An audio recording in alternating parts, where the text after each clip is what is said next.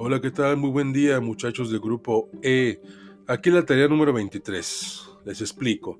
Como ya les mencioné en la sesión en vivo y en el PDF, ¿verdad? 25 de noviembre es el Día Internacional de la Eliminación de la Violencia contra la Mujer. Como ustedes saben, es una situación que va desde lo casero y particular hasta lo internacional e histórico.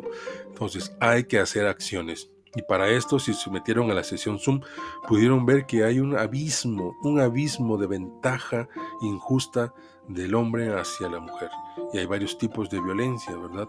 Chequen el PDF y la tarea del día de hoy es escribir un decálogo, o sea, 10 reglas, 10 leyes para que de una vez por todas se entienda en pocas palabras qué es lo que no y lo que sí se tiene que respetar en una mujer por el simple hecho de ser un ser humano, así de sencillo. Vamos a escribirlo en 10 oraciones, por favor. Así le ponen decálogo contra la eliminación de la violencia contra la mujer. Ese es el título, ¿de acuerdo? Y entonces lo escriben en su cuaderno y lo ponen ahí. De una vez por todas, hay que acabar con las palabras correctas, adecuadas y pertinentes, que es lo, queremos, lo que queremos que decir.